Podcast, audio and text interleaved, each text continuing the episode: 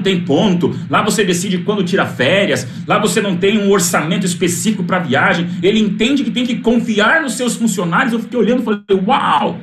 Então ele não demite ninguém. Até eu ver um material que ele escreveu exatamente nesse mesmo texto, quando ele diz: o custo da arrogância é muito alto. Não importa. Não importa quanto você, quão, quão, quão gera o sujeito, se você mantiver na sua equipe, você não vai poder se beneficiar da sinceridade de nenhum outro. Os arrogantes, eles destroem a equipe de dentro para fora, esfaqueando os colegas e depois dizem: Olha, eu só estava sendo sincero. Do Rio Grande do Norte ao Rio Grande do Sul, não tem sinceridade que seja arrogante. Sinceridade nunca é intolerante. Não existe sincerão que é grosseirão. E eu acho interessante pensarmos hoje juntos que nesse momento onde a polarização é tão grande, que se você não é esquerdista, você é direitista. Se você não é do presente, você é do passado. Eu te pergunto, entre A e B, eu não posso ser C? C de céu, C de civilidade, C de coletividade? Amigos universitários, a cólera está virando uma máquina super poderosa de comunicação. E aí me permita entrar no assunto principal. Não é a língua que é fogo. É isso aqui. Compartilha comigo, pode reagir, gente. Eu quero ouvir tua percepção, quero ouvir depois as perguntas. Mas hoje o celular virou uma bênção que se torna uma maldição se você usa ele como exatamente um desabafar do ódio acumulado dentro de você. Galera, tem celular pingando sangue. Tem celular maldito entre os próprios cristãos e adventistas. Tem redes sociais que estão vivendo teias do inferno me permita não dar volta para a gente conversar claramente, porque não despreze o poder da virtualidade. Pierre Levy é um grande escritor de comunicação, estudado em várias academias, e ele define virtual. Virtual vem do latim virtualis, que é derivado de virtus, que é até nome de carro por aí, força, potência, ou seja, virtualidade não é uma coisa inexistente. Virtualidade é uma coisa altamente forte e potente, porque a árvore ela está virtualmente presente na semente. Então não pense que o virtual é algo inofensivo. O virtual hoje é algo poderosíssimo. Não despreze a força do virtual. E aí, quantas pessoas estão machucadas e se machucando pelo poder da virtualização e da comunicação? Castells é um outro grande escritor de comunicação e ele define a comunicação do jeito diferente, gente. A mídia não é o quarto poder. Ah, disseram sempre, não, é executivo, legislativo, judiciário e a mídia. Não, não, a mídia não é um quarto poder. Na verdade, a mídia é o campo de batalha onde acontecem todas as lutas de poder. E você sabe que, recentemente, a mídia não é um outro poder. A mídia é o chão onde os poderes brigam. A mídia hoje é o sustento de toda discordância e militância. Tudo se resume na mídia. E a mídia que nos leva, a mídia que nos carrega, que nos atrai, ver sensitivo, conteúdo sensível. Você vai lá e nós somos automaticamente atraídos. Isso aqui não é para alertar. Isso às vezes é uma própria propaganda para chamar atenção. Você sabe que vai ver algo agressivo, violento e você vai lá para olhar. Meu medo, gente, é a artimanha do inimigo em relação àquilo que nós vemos num mundo que manipula eu e você universitários, eu estou jogando bem duro com vocês e agora eu vou usar termos exatamente de assuntos que não são bíblicos, é, é o que você vê por aí nas discussões acadêmicas. E entre as discussões acadêmicas, esse é um livro que me marcou muito, chamado Os Engenheiros do Caos, quando esse italiano, refletindo algumas coisas dos Estados Unidos, Itália, Brasil, Turquia e China, ele reflete algo muito importante. Numa eleição hoje, quem ganha mais dinheiro não é o marqueteiro. Duda Mendonça, uau! Não, não. Hoje, o marqueteiro é o segundo maior salário numa eleição. O primeiro é de alguém do TI, aqueles nerds com todo carinho e amor, porque eu também me identifico com eles. Mas aquele nerd do TI hoje ganha mais do que o marqueteiro que põe um presidente da república na cadeira. Por quê? Porque é ele que entende dos argumentos, dos algoritmos e das interrelações digitais para que a mensagem chegue na tua palma da mão. E é por isso que esse autor diz: os engenheiros do caos compreenderam, portanto, antes dos outros, que a raiva é uma fonte de energia colossal e que é possível explorá-la para realizar qualquer objetivo a partir do momento em que se decifrem os códigos e se domine a tecnologia. Galera, não menospreze aquele nerd do TI. Porque hoje quem entende de algoritmos muda um país. Quem entende de algoritmos para colocar a mensagem no teu WhatsApp, ela transforma uma multidão inteira. E por isso que o discurso do ódio hoje e a reflexão das fake news é tão importante, porque ela é a base de tudo que se constrói sobre a comunicação. Já percebeu que as emoções negativas viralizam mais? Você recebe um áudio bravo, você recebe um vídeo treteiro, você recebe um comunicado, você recebe uma polêmica e a gente tem uma sedução deliciosa de pegar isso e em vez de parar, tomar uma água e refletir, do jeito que a gente recebe, a gente repassa e as emoções negativas só se ampliam. É pesado o que eu vou te falar agora. Mas existe uma poção mágica do inferno para você viralizar na internet. Quer quebrar a internet? Pastor, eu quero ser Whindersson Nunes. Você quer ser famoso, quer viralizar, quer ser um meme que seja compartilhado em milhões de celulares? Quer quebrar o web? Infelizmente, hoje, estudiosos dizem que são seis conceitos que hoje capitalizam o maior interesse na internet. E olha que tristeza. A poção mágica hoje para você quebrar a internet é mexer com indignação, com medo, com preconceito, com insulto, com ódio e com o desrespeito. Gente, isso é muito sério. Não dá para brincar porque, como cristão, nós não podemos entrar num barco furado como esse. Eu coloquei textos ontem e hoje, eu recebi alguns comentários interessantes. Pastor, mas não é tanta violência, que no meio da violência tem uma coisa boa. E sempre 1% de bom tenta desculpar 99% de coisas abomináveis. Então você vê, não, não é tanto medo, não é tanto ódio. Porque dentro do ódio tem uma verdade, meus amigos, ou nós somos ou não somos, ou somos desse mundo, ou que é a camiseta dizendo que nós somos de outro mundo. Universitário, quando você acorda de manhã num sábado, como na Amazônia, alguns meses atrás, recebi dos meus colegas de liberdade religiosa, uma igreja adventista pichada, difamada, alvejada e violada com pichações das mais grosseiras. Eu até tirei ali embaixo o palavrão que estava escrito no muro: menos igreja e mais bordel, para não falar outra coisa. Ali você entende que vivemos um mundo vandalizado, onde as pessoas não querem discutir, elas querem validação para o ódio que elas têm. E você está dentro do olho do furacão de uma fase universitária, onde o inimigo olha para você e diz: é ele que eu vou atingir. Eu já passei dessa fase, mas voltei agora com mestrado numa universidade secular que não tem nada de religião. E eu começo a viver e reviver o que lá no começo vivi na Federal do Paraná, eu fiz publicidade e propaganda, não tinha no NASP. E você chega num ambiente corrosivo para você dizer: eu tenho que ser luz, mas eu não vou ser luz chutando balde. Eu não vou ser luz machucando o outro. Eu não vou ser luz tendo preconceitos. Einstein já dizia né, que é mais fácil desintegrar um átomo do que um preconceito. O Talibã não está longe da gente. Se você não cuidar, nós defendemos o respeito às mulheres, mas nós machucamos aqueles que guardam a sexta-feira. Defendemos o respeito às mulheres, mas intoleramos aqueles que guardam o domingo. Defendemos o direito às mulheres, mas queimamos um terreiro de Ubanda dizendo que eles não merecem o direito de levar a religião do jeito que eles acham que é o certo. Pastor, o senhor está defendendo? Amigo, se eu não respeitar o próximo, como é que eu vou ser respeitado pelo próximo? Se eu chutar a santa do outro, como é que todos que aceitam a santa vão respeitar o meu sábado? Universitário, o que eu quero pedir a você, para para de pôr um alvo nas costas do outro. Para de rotular o próximo. Para de viver essa obsessão demoníaca de uma geração caracterizada pela cultura do cancelamento. Você já foi cancelado? Se já foi, deixa um comentário aí, ou só levanta a mão porque eu já fui. E é muito ruim quando você pensa diferente de alguém e essa pessoa cancela você, bloqueia você, ela simplesmente muda por completo, ela deleta você. Para mim, a cultura do cancelamento é uma cultura de homicídio digital. O que é homicida? Ele mata você digitalmente, você não existe.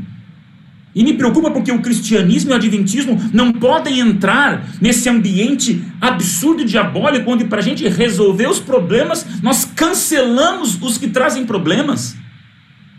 Não vou dar volta, gente. Recentemente virou uma treta essas duas hashtags. Cancela músico subversivo, cancela pastor subversivo. Quando eu vi uma coisa dessa, apesar de discordar de muitas coisas que vemos por aí, nós não temos o direito de usar como termo uma sugestão: cancela esse desgraçado, esse abominável, esse perdido. Ah, querido universitário, o dia que você cancelar os perdidos, é você que está perdido. A gente cancela o pecado, não o pecador.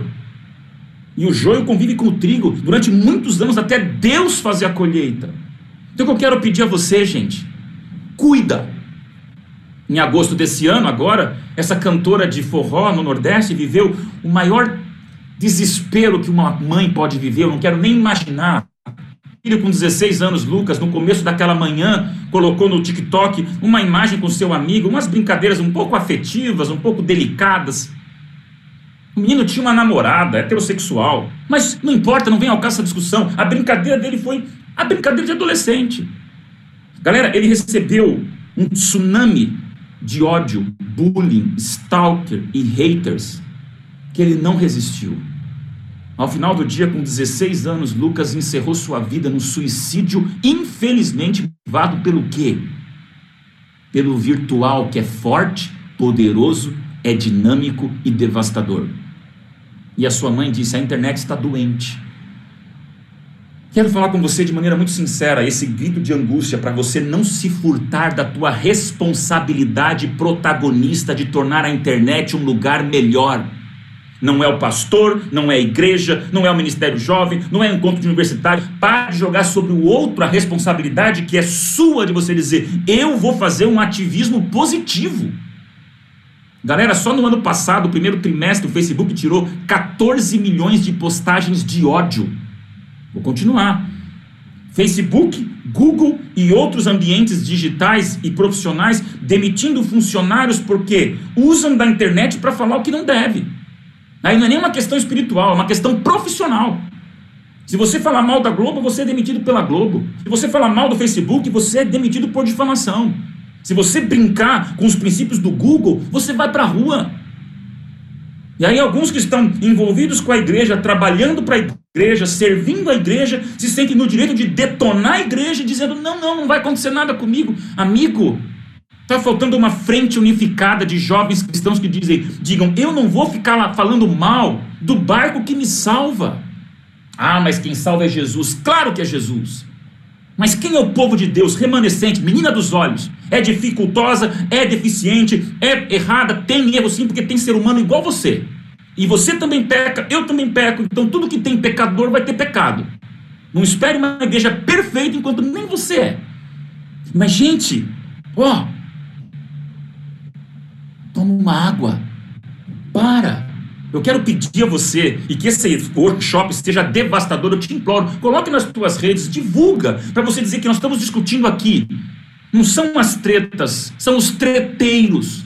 Treta você discute com doutrina, com Bíblia, com conversa, com diálogo, mas o treteiro tem gente que só vive, se alimenta de cada vez mais ódio, fúria, briga.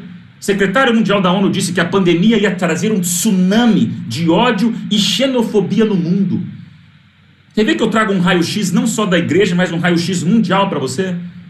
E agora, agora em junho, CEO da Microsoft, herança de Bill Gates, disse bem claro: as mídias sociais foram transformadas em armas. É só uma charge, que às vezes é um pouquinho até meio, meio vulgar com as suas palavras, mas me permita compartilhar com você, universitário. Aqui é um rapaz, é um homem que olha para um outro e diz: seu corno, seu burro, seu fracassado. E aí o grandalhão responde: Você tá maluco, cara? Esganando ele, daí o outro responde: Opa, desculpa, esqueci que eu não tô na internet.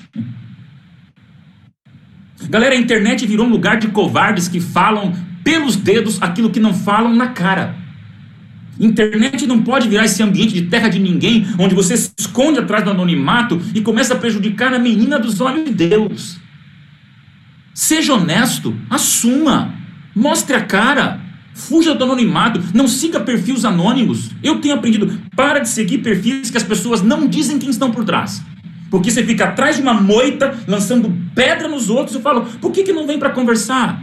Deixa um recado no Stories, vamos dialogar, vamos conversar, vamos abrir o coração. Para de ficar atrás da trincheira, jogando lenha na fogueira. Amigos, eu digo isso para você porque você é universitário e sabe o perigo que é. Você se esconde.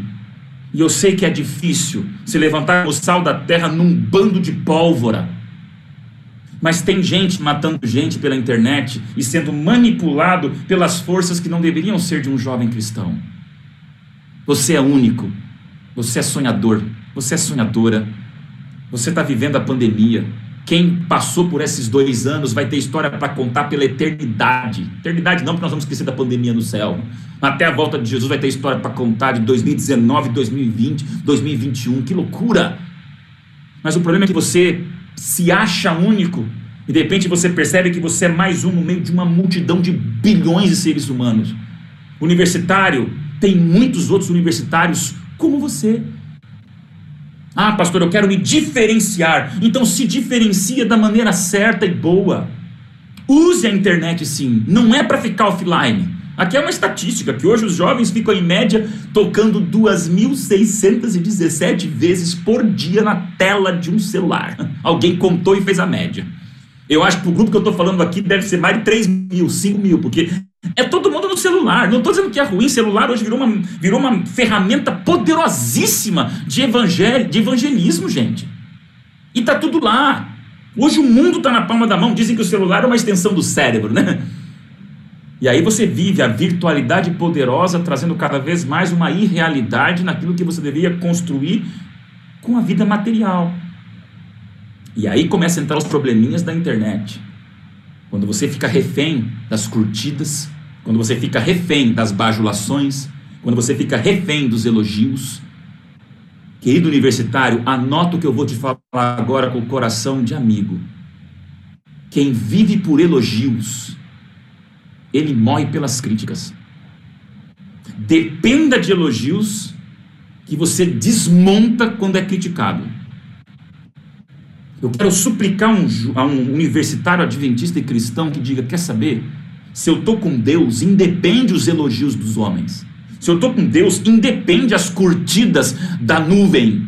Se eu estou com Deus, independe se o meu TikTok bombou ou não. Porque exatamente tem gente morrendo pelas críticas, porque nós vivemos hoje uma likeopatia, onde simplesmente a dependência de curtida tem levado as pessoas a fazer as coisas mais bizarras. Cuidado com isso, jovem. Muitas das tretas é brusca por atenção. Muitas das tretas é gente com baixa autoestima querendo se colocar na vitrine para causar e com isso ser reconhecido. Eu me preocupo com isso. É uma fonte não cristã. Mas Caetano Veloso tem em uma de suas músicas um resumo muito especial do conceito que eu quero falar para você. Ele diz: Narciso acha feio tudo aquilo que não é espelho. É uma geração selficida.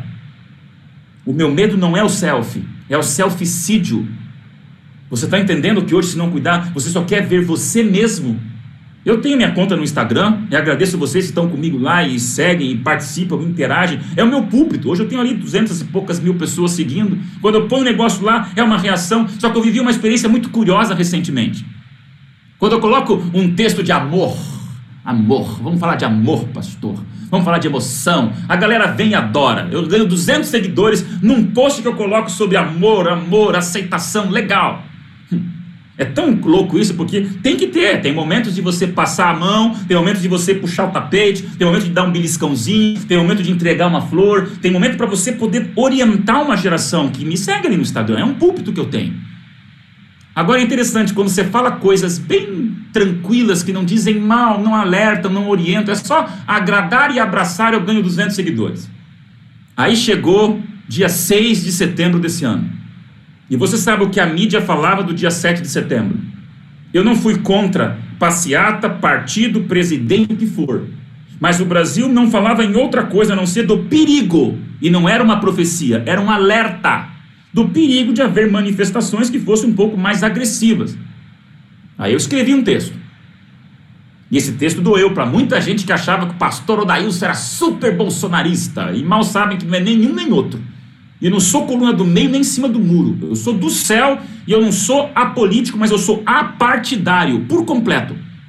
Não é porque eu coloquei uma bandeira na cara que eu sou direitista. Ou se eu fizer um texto com vermelho na tela que eu sou esquerdista. Para com isso. Agora, me assustou quando eu mexi um pouquinho dizendo, gente, tenha cuidado, tenha bom senso, tenha critério. Cristão, cuidado. Eu perdi 600 seguidores nesse dia. Aí eu conversava com um amigo que para mim resumiu a internet, Instagram e Facebook numa frase que eu não tinha pensado universitário. Esse meu amigo me disse, Odailson, na verdade eles não seguem você. Eles seguem eles mesmos através de você. Me arrepia pensar isso. Porque no fundo, quer seguidor? Seja espelho da vontade dos outros. Agora você vai perder seguidor quando você falar a vontade de Deus às custas da vontade dos outros. Porque as pessoas querem eco delas mesmas. As pessoas querem o reforço e a validação da própria ideologia delas. E quando alguém diz, amigo, não põe o dedo na tomada. Amigo, não faça isso. Não caia do precipício. Não, não quer aceitar você dizer que, peraí, e olha, meus amigos, eu tenho implorado sabedoria para Deus para dizer com amor o que não pode ser feito. Minha filha é linda, eu a amo, está com 12 anos. Agora começa os hormônios, começa toda uma vida nova, linda. Você acha que eu não vou, como pai, pôr minha filha no colo e dizer, filha, pelo amor de Deus, não. Agora eu odeio minha filha por isso. Então isso aqui é muito forte para você entender quando você perdeu alguns seguidores também, porque entenda que muitos não querem seguir você, querem se seguir através de você. E aí, gente, nós temos que cuidar com os princípios maiores. Só que cada imagem dessa dá uma palestra inteira para você entender como vivemos uma geração difícil, onde o virtual ele é importante e forte, mas tem que haver um cuidado de relacionamento e convivência. Churran é um grande filósofo hoje em dia, muito lido, com alguns livrinhos pequenininhos, tem aqui alguns comigo na minha prateleira, e ele em alguns dos seus livros colocou aqui uma frase que me surpreendeu, dizendo, vivemos na sociedade do desempenho, e ela só encontra significação ali, onde consegue reconhecer de algum modo a si mesma. É o, é o eros, é, o, é, o, é, é todo aquele orgulho voltando, né? E ela diz, vagueia aleatoriamente nas sombras de si mesma, até que se afoga em si mesmo. Narcisos. O narciso só quer ouvir o eco da própria vontade dele. E aí, gente, a internet traz isso e junto com isso traz a frustração digital. Moçada, frustração digital, quando você espera like que não vem, quando espera curtida que não vem, quando espera viralizar e não consegue, a frustração digital, em sua grande maioria, nos leva a dois problemas. Primeiro, fuga para pornografia. Cuidado, águas profundas e traiçoeiras. E segundo, fuga para teorias conspiratórias. Cuidado.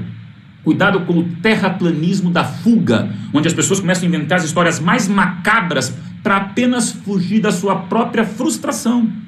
E não brinca com essa questão de terraplanismo e com questão de conspiração, porque saiu uma matéria do TikTok dizendo como hoje tem influencers famosíssimos do TikTok que colocam apenas uma roupagem em teorias da conspiração e bombam na web. Então não zombe de coisas, porque às vezes o problema é a máscara que sai da cara e vai para os olhos. E aí, gente, eu vou além. Prepara, porque agora vai doer. E como cristão isso dói. No YouTube, 70% de maior visibilidade acontece quando você tem conteúdos de extremismos. É injusto, né? Uma notícia falsa na internet, ela é 70% mais compartilhada do que uma verdadeira. E olha que triste quando você tem uma notícia verdadeira para alcançar 1.500 pessoas, você leva seis vezes mais tempo para isso. Ou seja, gente, nós vivemos uma profunda crise de valores. E um encontro universitário como esse que diz para nós: nós somos de outro planeta, sejamos marcianos e alienígenas, sim. Porque se esse mundo está vivendo essa crise de valores, que se levante um grupo que, primeiro, tome água para se controlar. Mas segundo, fale a verdade. Em tanta briga, em tanta birra, em tanta, em tanta vergonha. Um outro livro que eu li, A Tirania do Médico, esse autor diz: o discurso tecnocrático e as discussões aos gritos têm em comum uma coisa, que é ninguém consegue se envolver de forma substancial com convicções morais. Que animam os cidadãos democráticos e também não cultivam o hábito de refletir conceitos concorrentes, justiça e bem comum. Ninguém quer conversar, ninguém quer dialogar. Aí o cristão vem o quê? Com um abraço para fazer a diferença. Comunicação sabe que hoje tem uma papisa aí, uma famosa que muito conhecida, Lúcia Santaella, inclusive é professora, escritora, e um dos meus professores é um dos, dos coordenadores do grupo de trabalho com ela, conhecidíssima hoje no ambiente comunicacional. E a Santaella diz num dos seus livros pós-verdade, né? Quanto mais argumentamos para vencer, mais senti sentimos que há uma única resposta, objetivamente correta. Qual, né? Todas as outras estão erradas. Quando você entra para brigar, Ninguém vai ter razão a não ser que seja você mesmo. E aí eu me pergunto: será que nós estamos preparados para dialogar com um mundo, infelizmente, embalado de fake news? Esse é o vírus, galera. Não pensa que o coronavírus, que matou mais de 600 mil pessoas, é o maior problema do mundo. O maior problema do mundo é a mentira e a verdade. É a árvore da ciência do bem e do mal que sempre continua fazendo sombra para os perdidos. E nós continuamos vivendo um ambiente onde a fake news vem com tudo. E Goebbels, trabalhava com Hitler, que era o, o, o marqueteiro de Hitler, já dizia algo que você já ouviu. Uma mentira dita uma única vez permanece mentira. Agora, uma mentira repetida milhares de vezes, ela se torna o quê? Verdade. Você está entendendo a luta que nós temos? Essa é uma jornalista brasileira que escreveu um livro, até tenho comigo aqui, A Máquina do Ódio, e é um livro que eu tenho usado porque ela dá uma, uma, ela decifra o cenário que nós vivemos em comunicação. E ela usa esse termo do firehouse, que é o que? Disseminação da mentira em um fluxo constante, rápido, em larga escala, gerando uma sensação de familiaridade que, por sua vez, leva você a aceitar certas coisas como se fossem verdade. Lembra da mangueira de bombeiro? Ela espalha água e ali você vê hoje que vivemos esse tempo onde se joga mentira na internet e você constantemente colocando, repostando e, e insistindo, uma mentira parece virar verdade. Goebbels está mais presente do que nunca, né? Então, uma negação totalmente infundada de algo chega no ar, chega no ar, chega no ar. De repente, eu tenho um irmão médico que está 10 meses vivendo numa UTI de um hospital. E todo dia que ele volta para casa, ele sabe o que é viver com uma, uma doença, que você sabe o que é um morto implorando vida e não poder respirar. E aí, quando você tem um familiar médico e você ouve algumas coisas de negacionismo que acontece, você tem que se controlar para dizer: Meu Deus, por quê? Por que disseminar mentira? Por que esse fluxo constante de discordância, onde você vê que podemos sim nos ajudar? Galera, eu lembro de um professor de publicidade que me deu aula tantos anos atrás, né, mais de 20 anos atrás. E esse professor não adventista falava: se você for lidar com criatividade, você vender um produto, saiba muito bem o que esse produto é para você poder mentir. Aí você vende cigarro, vende bebida, vende motel, vende o que for. Ou seja, as fake news continuam como estratégia de marketing para você disfarçar algo que não é novo, gente. O termo fake news é novo, mas universitário, você sabe como cristão. Fake news começou no Jardim do Éden, está aí, um livro dizendo sobre fake news, não é um conceito novo. Vou acelerar um pouquinho, eu quero deixar um momento de perguntas. Qual que é a minha pergunta, gente? Mark Twain não estava errado quando falava a mentira dá uma volta ao mundo enquanto a verdade calça os sapatos.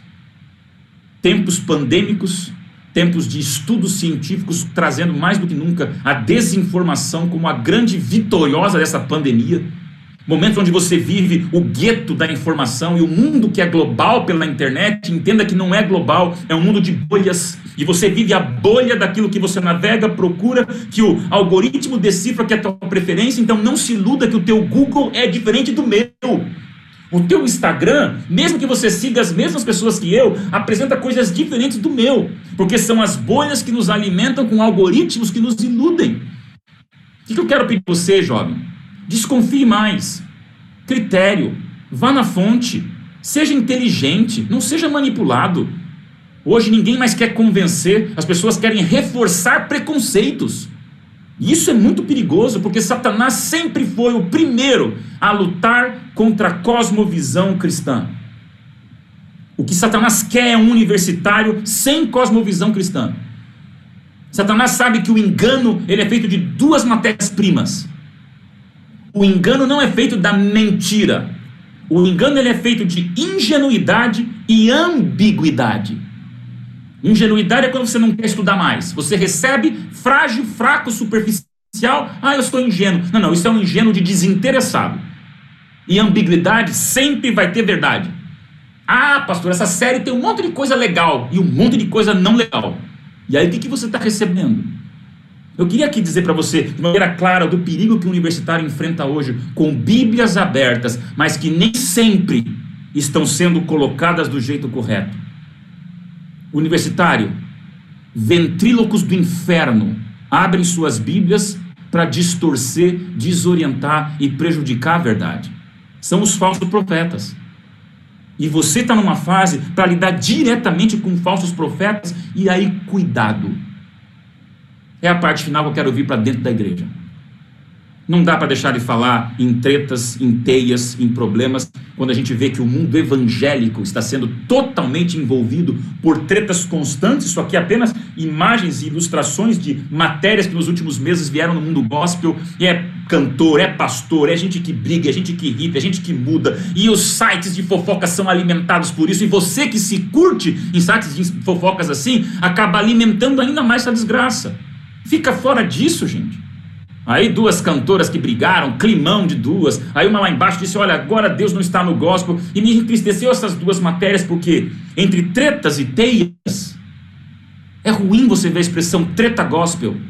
Ou alguém dizendo Deus não está no gospel. Ah, pastor, o adventismo não é gospel. O que, que é gospel, gente? É evangelho. Não dá para te dizer que não somos. Nós estamos no mesmo lugar. E se nós estamos nesse mesmo barco, nós temos que fazer a diferença. Gente, um pastor evangélico, dias atrás, me perdoe, tem palavras feias aí. Durante mais de 10, 15 minutos ele fez um sermão onde eu me aterrorizei, eu não assisti tudo. A cada frase eram três palavrões com a Bíblia aberta, você não tem noção do que foi a agressão demoníaca de um homem que é das trevas, não é de Deus. Eu não posso admitir um pastor enfurecido falando palavrão no púlpito. Eu quero suplicar você, Mudemos isso. Facebook teve que tirar por um tempo a expressão glória a Deus, aleluia, porque aparecia essa palavra e embaixo eram comentários de ódio, de tanta raiva, que teve que transformar glória a Deus, aleluia, em um problema ético no sua, na sua, na sua, nos seus princípios de comunidade Facebook. Ou seja, aleluia foi usado cada vez mais como arma a ponto de ser violento e ter que ser proibido. Depois voltou. E aqui eu não quero que você descubra de onde veio. São tudo postagens da igreja adventista, de gente adventista, de gente que fala do adventismo. E eu fico pensando assim: uau! Quando eu vou começando a olhar algumas discussões, algumas brigas, algumas lutas, algumas ideologias, algumas pessoas que sorvem e se alimentam da raiva alheia, meus amigos, Deus não chamou você e eu para isso. Ah, pastor, agora você é fundamentalista, você é liberal, você é marxista, você é não sei o quê, você é direitista ou esquerdista, e o povo de usar se levanta para segurar a arca, porque a arca está caindo, eu vou segurar a arca. E você morre, porque Deus cuida dele mesmo. E Deus não chamou um universitário para ficar de treta em treta batendo boca, agora com argumento, sabedoria, tranquilidade e paz, abençoando as pessoas. Claro que a lição da escola sabatina não é perfeita. Claro que um manual não é perfeito. Claro que um sermão não é perfeito. Nós vamos trabalhar, a igreja está ouvindo, a igreja está crescendo, está amadurecendo. E é bom quando o universitário procura da maneira certa algum pastor e fala: Pastor, eu discordo disso, percebi isso. Esses dias eu tenho aqui alguns amigos que estão comigo, que me protegem. Pastor, você errou o português, esse texto está errado. Pastor, eu amo gente que vem e fala: Pastor, quero te ajudar. Agora a gente ajuda crescendo e apoiando. Não discordando publicamente, quanto poderíamos falar um pouquinho mais no privado, né, gente? Outra coisa, a tua curtida define você. Não vem me dizendo que curtida é acolhimento. Uma curtida é uma validação ideológica, teológica ou comportamental de alguém que está na internet. E quando você coloca uma validação para alguém, cuidado, porque fica o teu nome lá claramente, curtiu. Poxa vida, pastor Odailson curtiu aquilo ali. Quer dizer que está certo? Você mostrar acolhimento de outras maneiras, mas publicamente você dizer que curte um pecado, eu acho que tem um problema muito sério nossa percepção de redes sociais. Amados, falo com meu coração tranquilo, com medo de que nosso evangelho comece a se afogar nessa piscina de likes. E essa imagem não é para você discutir as bandeiras que ali estão. Só para você lembrar, hein? De Bíblia fechada, toda militância vai estar em cima do muro. De Bíblia fechada, tudo vai ser em cima do muro. Você não sai de cima do muro gritando, brigando, militando. Você sai de cima do muro abrindo, abrindo a Bíblia. E aí, meus amigos, esse escritor de Rede de e Esperança coloca: o mundo não violento não pode ser criado pela violência, muito menos pela violência revolucionária. O processo é o produto. O universitário, já falei isso em outras palestras, mas eu vou repetir para você desse Brasilzão de universidades. Palavras saem de um coração em guerra, mas palavrões não saem de um coração em paz. Ou o adventismo se levanta como uma pacificador, como misericordioso, como agregador e acolhedor, ou não dá para você dizer que tem paz falando, escrevendo ou pregando palavrão. Vamos terminar? Meu pedido para você: quebre o ciclo vicioso. Não espere o outro. Não espere o pastor, não espere o presidente, não espere teu pai, não espere teu professor, tua namorada. É você que começa agora a fazer das tuas redes sociais redes de pesca e não teias de aranha. Então quebra esse ciclo. Põe agora no teu TikTok, no teu Instagram, no teu Stories, no teu Facebook, no teu onde for. Alguma coisa positiva que abençoe, que valorize a igreja, que traga identidade profética, que defenda o bem. Por favor, universitário, todo fogo amigo favorece o inimigo. Todo. Não é hora de nas redes sociais você bater boca, enquanto nós temos que cuidar para mostrarmos uma frente unificada, que espera a volta de Cristo, que ama a palavra de Deus, que obedece seus princípios e que vai discutir sim, mas cuidado com as discussões que viram fogo amigo. Quem ganha? O inimigo. Essa aqui é a imagem dos meus professores, meu curso de mestrado na Uniso. Eu fiquei tão impressionado porque ali desse grupo tem um meu amigo aqui que é professor no NASP, que é o professor Jameson, e todos os outros estão conhecendo uma igreja que eles nunca ouviram. E aí eu pensei, como é que eu vou ser sal da terra? Para falar para professores totalmente diferentes, que creem, não creem, descreem, princípios, sexologia, o que for, tudo diferente. Amigos, o universitário tem o privilégio de ser sal da terra. Pelo amor de Deus, não seja pimenta do reino. Quando tiver tretas na internet, Ellen White fala bem claro para nós: a melhor maneira de lidar com o erro é apresentar a verdade e deixar que as ideias estranhas se extingam por falta de atenção. É profético. Não vá bater boca com as trevas. Não vá ser usar brigando com os bois que estão derrubando a arca. Deixa que o mal morra por inanição. Gasta o teu tempo testemunhando de maneira positiva. Essa é a imagem para você nas tretas digitais. Essa é você dizendo: não, não vou entrar nisso. Ouse ser pioneiros, porque só pioneiros marcam horas cheias. Somente os pioneiros. E aí, meus queridos jovens, Freud já falava: você é dono daquilo que não fala. E eu vou atualizar Freud para dizer: você é dono daquilo que não posta. Controla, respira, toma água, não vá teclar, não vá tretar. Seja sal da terra, com o joelho no chão, ore para tuas redes sociais serem poderosas redes de pesca. Meu medo é que a igreja adventista seja confundida com um balde de caranguejos vivos. É um beliscando o outro, é um machucando o outro, é um agulhando o outro, é um puxando o tapete do outro, é um rotulando o outro. Meu Deus, Deus vai pôr fim nisso. Porque para nós não é balde de caranguejos vivos. Para nós é uma vacina pés. Consertar as tretas não permite ponto de vista sufoque, supere e mate o ponto de encontro. Pastor, mas os princípios? Eu não estou falando de princípios, gente, isso não vai mudar. Podem brigar, podem me xingar, eu não vou mudar o que está na Bíblia, isso aqui é princípio bíblico, mas as maiores discussões geralmente não são princípios de lei, são pontos de vista. Aí, universitário, não é pela força, é pelo joelho. Tem muito universitário que está em cima de uma esteira, de uma esteira de corrida, gastando toda a sua energia, brigando, batendo boca, discutindo e não sai do lugar. Porque universitário você vai sair do lugar quando tiver Jesus, não só no peito, mas na vida. Aí qual é o pedido? Identidade profética e bíblica. Raízes não são servas do vento.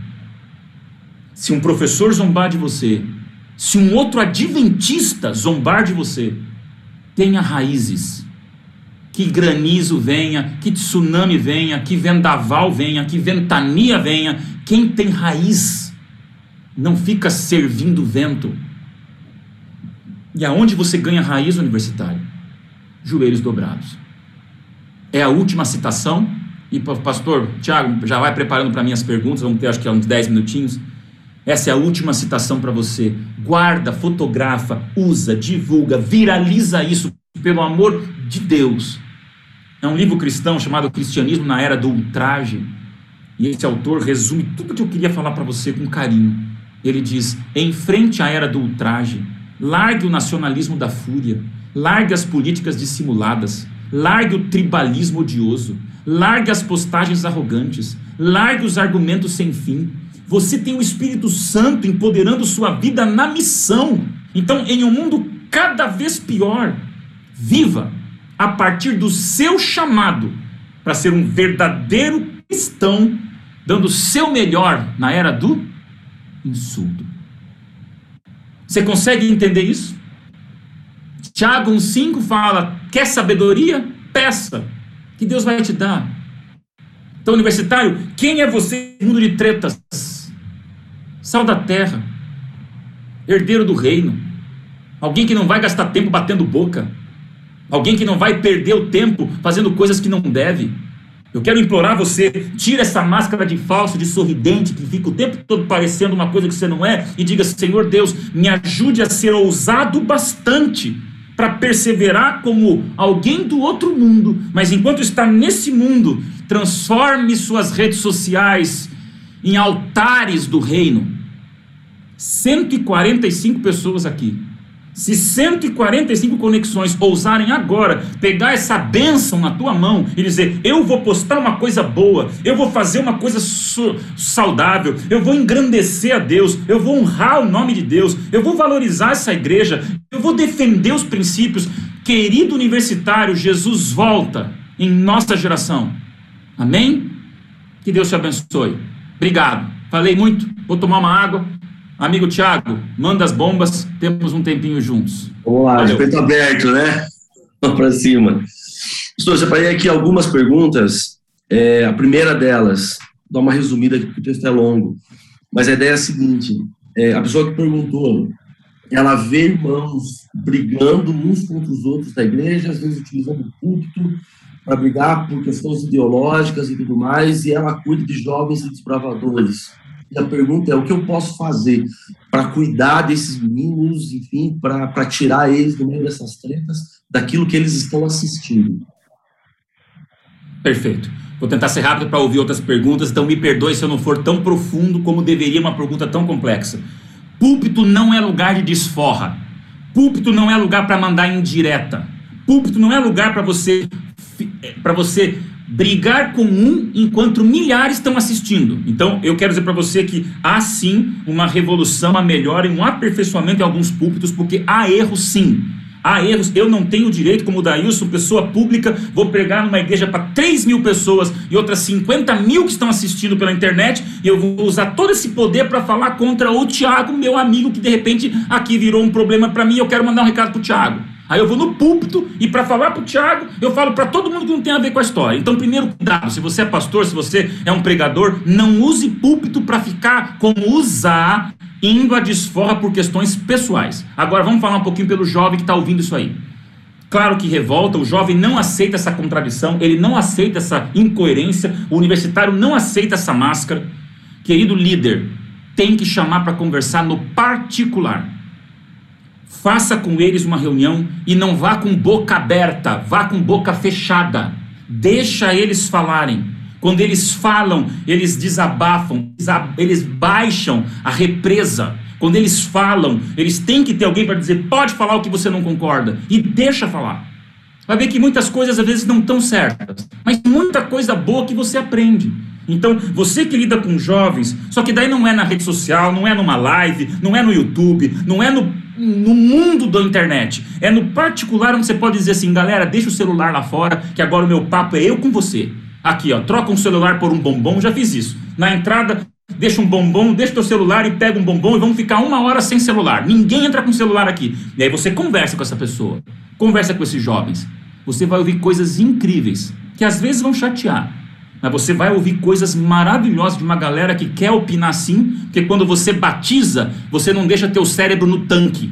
O jovem ele é pensante, ele é racional. Você batiza, não larga tua mente lá no batistério, ela vem contigo. Então tem que ouvir um jovem que tem opinião formada sim e vamos crescer. Ouça, que eu acho que é uma é, é o início de uma conversa que pode fazer inclusive a igreja crescer.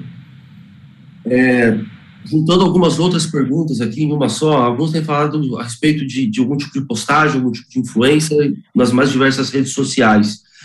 É, e a pergunta é a seguinte: que critérios que eu posso utilizar para consumir e repostar conteúdos no meio aí de tanta gente, até mesmo no contexto adventista? É, quais critérios que você daria? Que filtros que podem ser aplicados, pastor? Vamos lá. Leiam o texto de hoje que eu falei sobre, sobre classificação de, de, de, de postagens e de, de vídeos e de internet, de streamings. O filtro que nós temos, ele é bíblico, gente. O filtro não é a faixa etária que o Brasil define, 12 anos, 18 anos, 14 anos. O filtro não é se o influenciador é amado ou não, se o cantor é famoso ou não. O filtro é um só. Os frutos do Espírito. Gente, a internet é fruto do Espírito. Acabou. Não adianta. Ah, pastor, mas eu quero. Essa violência vai levar a uma reflexão. Essa questão social, essa briga que está acontecendo, eu tenho que mostrar que isso aí vai levar a uma reflexão. Internet, redes sociais. É o metrô de São Paulo, às 6 horas da tarde, entupido de gente. Eu tenho uma conversa com a minha esposa aqui em casa, que não é a mesma quando eu estou com ela numa praça de alimentação do shopping Dom Pedro, que é o maior shopping da América Latina aqui pertinho de mim, em Campinas praça de alimentação de shopping não é para você discutir com a família o que você conversa na sala de casa. Então, internet é lugar para você mostrar frutos do espírito. E no particular, você vai discordar. Eu sou totalmente favorável à discordância e ao crescimento. Todo regime totalitário, ele é burro. Não adianta, gente, quando não é Deus, né? Só Deus é perfeito. Então eu preciso de você me ajudando para a gente crescer como diferente. Mas isso a gente conversa o quê? Numa intimidade de família para crescer. Nas redes sociais. Quer repartir? Quer compartilhar? Quer curtir? Quer encaminhar? Ore e diga: Senhor, isso aqui é fruto do Espírito. Tem bondade, tem amor, tem misericórdia, tem fé, tem poder, tem perdão, tem acolhimento, tem saúde. Se tem essas coisas, manda para frente. Agora, se não tem, gente, ah, mas é o pecado. Galera, receber um vídeo, um áudio de pecadores, não repassa. Eu abro meu coração para vocês. Tem coisas que eu não passo para o celular da minha esposa. A Ellen tem um celular, eu tenho o meu. E eu pego o meu WhatsApp e falo: Esposa, querida, ouça isso aqui. Eu não passo para ela. Tenho medo de na nuvem o diabo pegar e compartilhar para algum. Eu falo: Senhor Deus, se com minha esposa eu não passo algumas coisas, ela escuta. Ela é minha, minha alma gêmea, minha, minha, minha costela. Mas passar para o celular dela já me dá uma sensação de que eu compartilhando algo que é diabólico que é demoníaco. Gente, vocês sabem, a nossa igreja está sendo ferida por compartilhamentos de coisas que não acrescentam à igreja. Vamos proteger, vamos amar, vamos defender, vamos ter coração bom, vamos relembrar as melhores partes e vamos guardar o que não presta, não vamos passar para frente. Peço de coração a vocês. Frutos do Espírito, esse é o filtro. Uma vez que as fake news elas são interpretadas a partir dos próprios sentimentos, por mais que